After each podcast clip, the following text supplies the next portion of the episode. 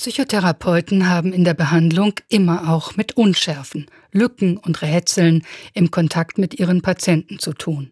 Das Sprechen und Schweigen, die körperliche und innerliche Bewegung, die sich in diesem besonderen Setting zeigt, erzeugt eine ganz besondere Beziehungserfahrung, die Erinnerungsprozesse aktiviert und die Erfahrungen im aktuellen Erleben neu gestaltet. Körperregungen spielen dabei eine Rolle, die Intonation, also wie jemand spricht, aber auch psychosomatische Reaktionen oder den Versuch, körperliches Erleben auszuschalten und ungeschehen zu machen. Marianne Leutzinger-Bohleber über die Art des Wahrnehmens in der psychoanalytischen Situation. Das ist ein faszinierendes Feld. Das ist auch nicht neu. Also der Theodor Reik hat zum Beispiel schon Ende der 1940er Jahre die Metapher gebraucht, hören mit dem dritten Ohr. Das ist auch eine Körpermetapher. Wie eng das mit so etwas wie Erinnerungsprozessen verbunden ist, das habe ich persönlich erst durch den interdisziplinären Dialog wirklich gelernt und verstanden und übersetzt. Und es hat mein Verständnis von dem, was wir Gegenübertragung nennen, hat das sehr vertieft. Ich merke das zum Beispiel meiner Stimme an. Wenn meine Stimme etwa eine Quarz tiefer wird, in der Regel habe ich dann mit sehr heftigen Emotionen zu tun.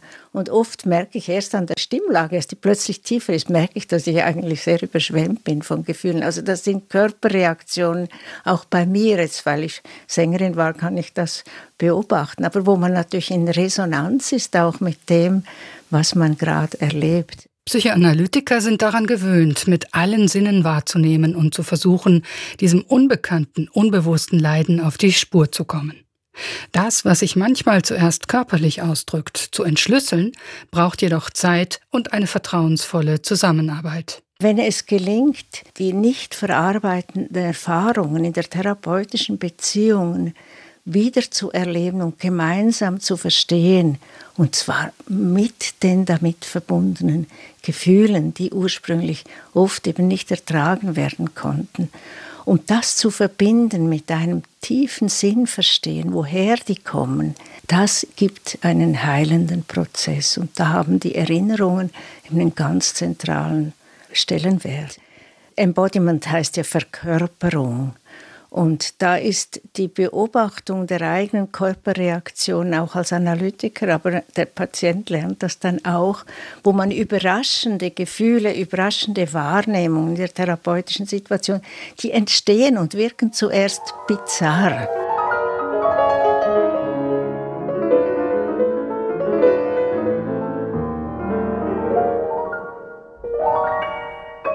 Grundlegend für die Funktionsweise unserer Psyche, ob nun gut strukturiert, wie sich Therapeuten ausdrücken, oder gestört, sind jedenfalls erste Beziehungserfahrungen, die wir als Säuglinge gemacht haben.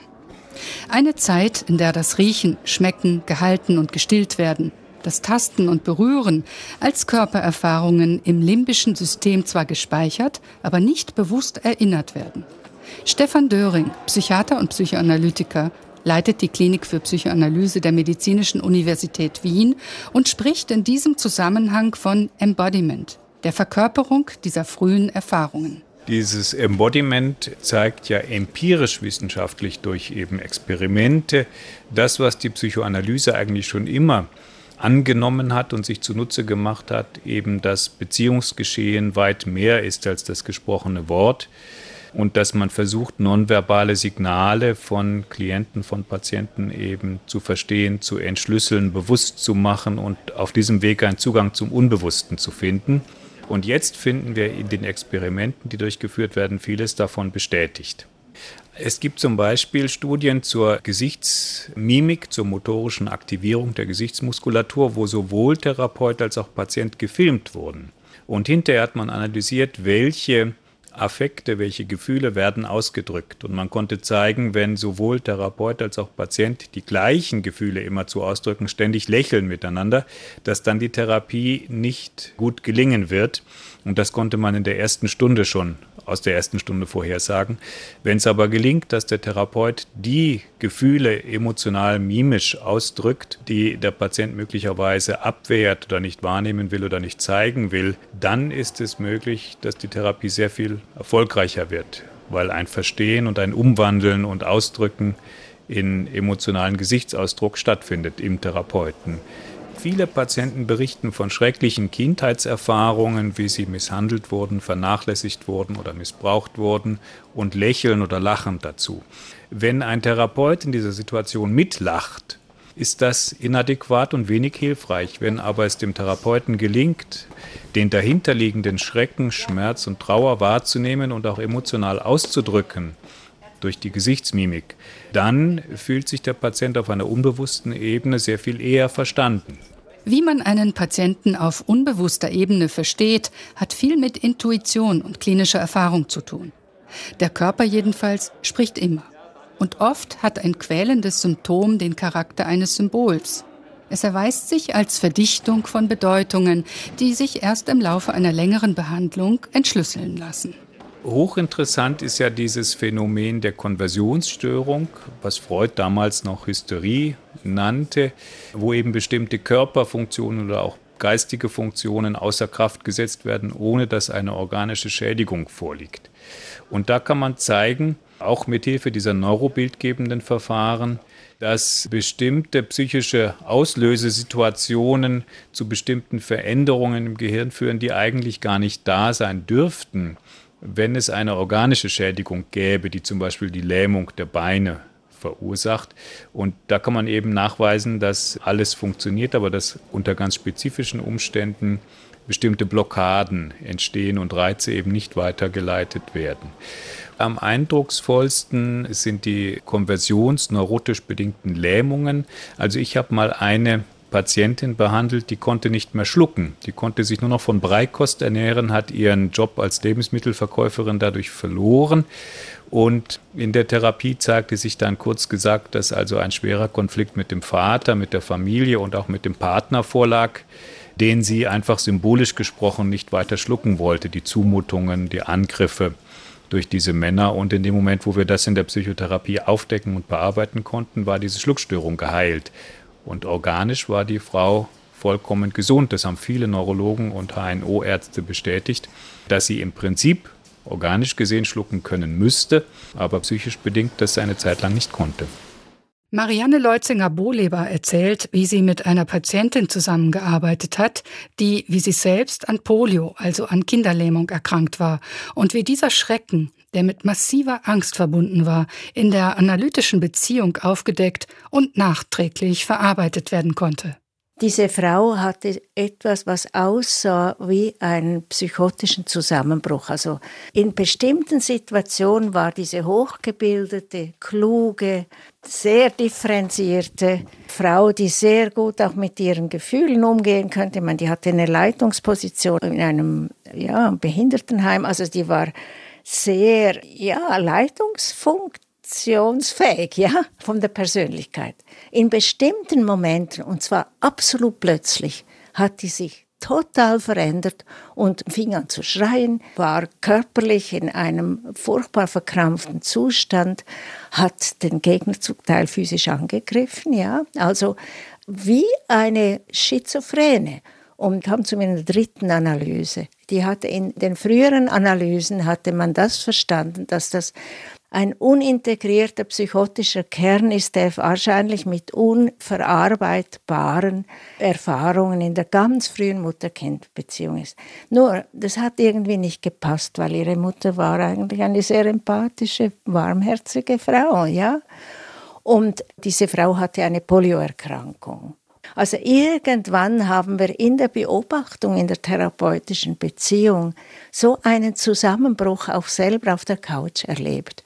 Ich hatte gleichzeitig die Körperreaktion von absoluter Panik, Todesangst, also aber auch körperliche Reaktion von Gelähmtsein. Es tönt absolut es tönt verrückt, aber ich hatte die analogen Körperreaktionen wie Sie und wir kamen irgendwann drauf, dass der Anfang dieser Polio, der passiert eben absolut plötzlich. Bei ihr war das so, sie war im Garten, hat gespielt mit anderen Kindern, völlig eine normale, glückliche Situation. Von einem Moment auf den anderen fühlte sie sich absolut in einem körperlich unerträglichen Zustand. Also das ist beim Anfang der Polio so, mit irrsinnigen Körperschmerzen, Kopfschmerzen, also Gliederschmerzen, Ganzkörperschmerzen. Sie fing an zu erbrechen und die Polio war da. Mhm.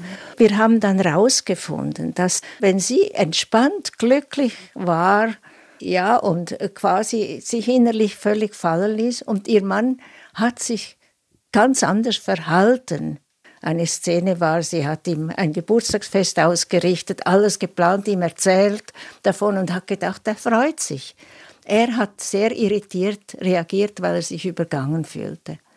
Dieser Auslöser, dass er sich plötzlich mimisch anders verhalten hat, hat sie erinnert an die Erfahrung, dass, also ihre Mutter hat natürlich, als sie plötzlich so krank war, verändertes Gesicht gehabt, oder? Panik im Gesicht, Angst, was ist mit dem Kind los? Es war damals eine Krankheit, die oft tödlich verließ. Also all das ist ihr als Erinnerung hochgekommen und hat dann diese Rebellion, also mit dem Angriff, das war wie, ich, ich, will, ich will am Leben bleiben, ich will nicht gelähmt werden. Sie war mehrere Wochen gelähmt. Also dieser Schlüssel, dass sich eine wichtige Bezugsperson plötzlich anders verhält, in einer Situation, wo sie ganz glücklich und entspannt ist, hat sie ihr, ihren Körper erinnert an den Ausbruch der Polio. Dass das ganz spezifisch ist. Und erst so konnten wir das entschlüsseln. Ja. Ich glaube, es ist ganz wichtig zu betonen, dass es nicht nur um Körper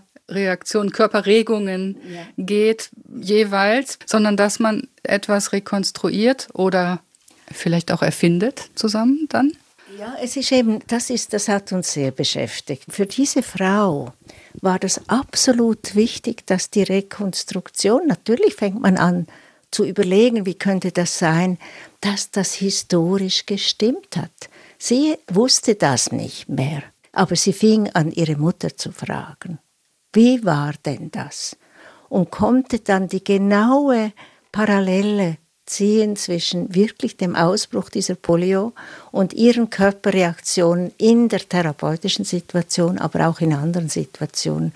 Und das war für sie diese Art der historischen Wahrheit, war für sie absolut wichtig. Nur eine wilde Konstruktion hätte ihr gar nichts geholfen. Ich meine, wir brauchen ja die Veränderung. Was für uns Analytiker zählt, ist, ob es dem Patienten dann besser ging. Also für sie war das unheimlich wichtig, dass diese verrückten Zusammenbrüche, dass die einfach weniger wurden und schließlich ganz aufhörten, weil sie es verstanden hat. Die Patientin hat also ein einschneidendes körperliches, traumatisches Ereignis ihrer Kindheit nicht bewusst erinnern können, aber durch die Aktualisierung in der therapeutischen Beziehung fühlen und verstehen gelernt.